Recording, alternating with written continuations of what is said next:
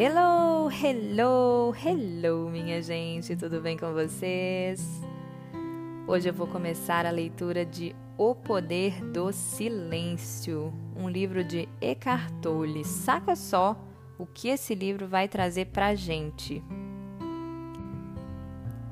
Um dos maiores fenômenos da literatura espiritual dos últimos tempos, Eckhart Tolle, autor de O Poder do Agora, nos mostra a importância de silenciar os pensamentos e reencontrar nossa sabedoria interior para viver mais intensamente o momento atual.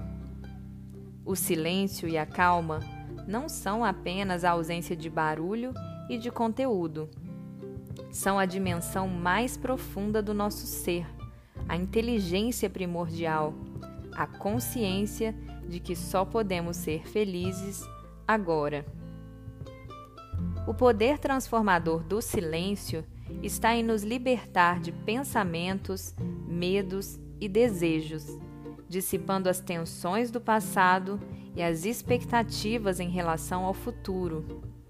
Só no presente podemos descobrir quem realmente somos, alcançando assim a paz e a alegria que estão dentro de nós.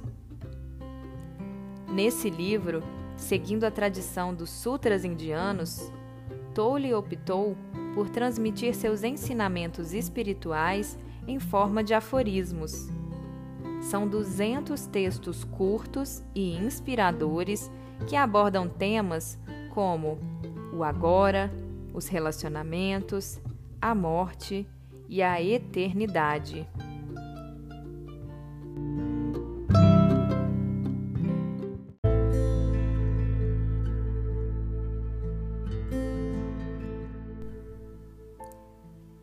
Episódio de hoje Prefácio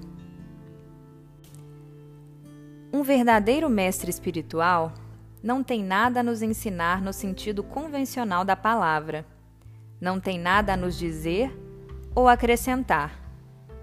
Nenhuma nova informação, nenhum novo credo ou novas regras de comportamento. A única função desse mestre é ajudar-nos a eliminar aquilo que nos separa da verdade do que somos. Uma verdade que já conhecemos lá no fundo de nós mesmos. O mestre espiritual existe para descobrir e revelar essa dimensão mais profunda do nosso ser, que é também a paz. Se você busca encontrar num mestre espiritual ou neste livro ideias, teorias, crenças estimulantes ou discussões intelectuais, vai se desapontar. Em outras palavras, se você está procurando algo que leve apenas a pensar, não vai encontrar aqui e deixará de usufruir da essência do ensinamento que este livro contém. Porque essa essência não se encontra nas palavras escritas, mas em você. Lembre-se sempre disso quando estiver lendo. As palavras são só indicadores. Aquilo que elas mostram não pode ser encontrado no reino do pensamento, mas numa dimensão dentro de você, mais profunda e infinitamente mais vasta do que o pensamento. Uma das características dessa dimensão é uma paz vibrante e viva. Portanto, quando você sentir uma paz interior aflorando durante a leitura, saiba que o livro está cumprindo seu objetivo e sua função de mestre. Ele estará lembrando quem você é e mostrando o caminho de volta às origens, que é a sua casa fundamental. Este não é um livro para ser lido de ponta a ponta, de uma só vez e depois deixado de lado.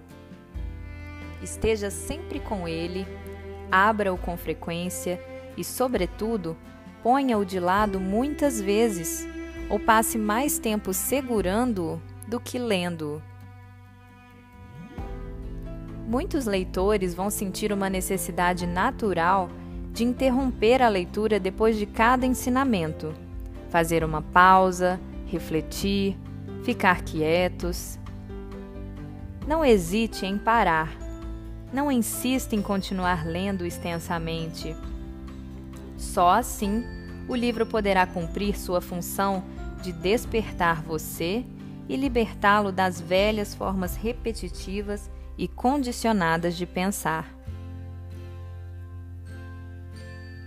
A forma como este livro foi escrito é uma espécie de retorno à mais antiga maneira de ensinamento espiritual já registrada, os Sutras da antiga Índia. Os sutras são poderosos indicadores da verdade em estilo de aforismo, frases curtas e de fácil entendimento. Os textos sagrados, conhecidos como Vedas e Upanishads, são as primeiras mensagens espirituais registradas em forma de sutras, assim como as palavras de Buda. Os provérbios e parábolas de Cristo também podem ser considerados sutras, assim como as profundas lições do Tao Te Ching, o antigo livro chinês da sabedoria.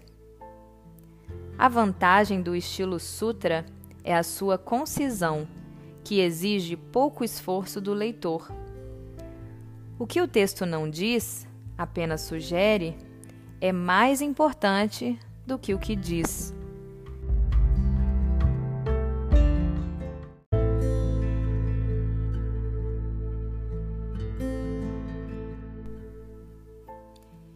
Este livro tem estilo parecido com o dos Sutras, principalmente no capítulo 1, Silêncio e Calma, onde estão os aforismos mais sucintos.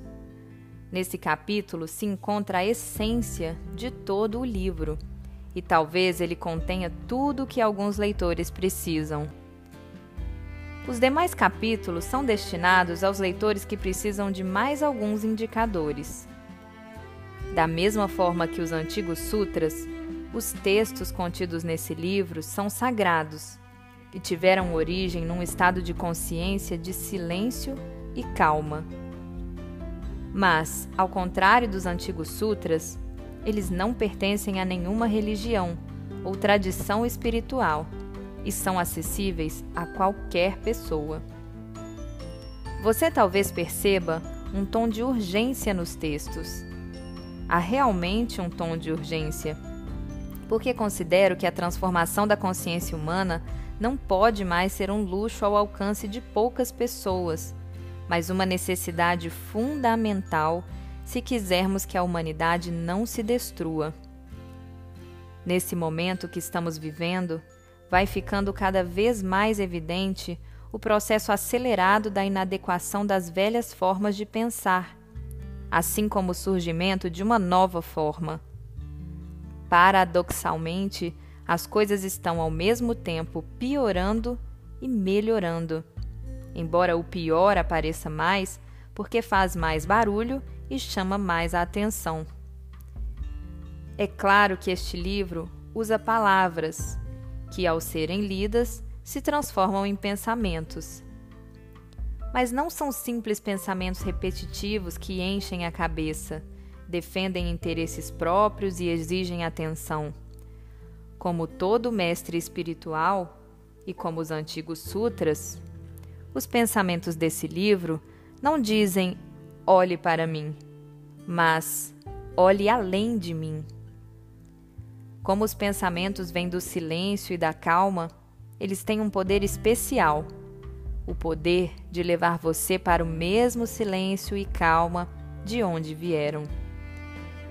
Esse silêncio e essa calma são também paz interior, e essa paz é a essência do seu ser.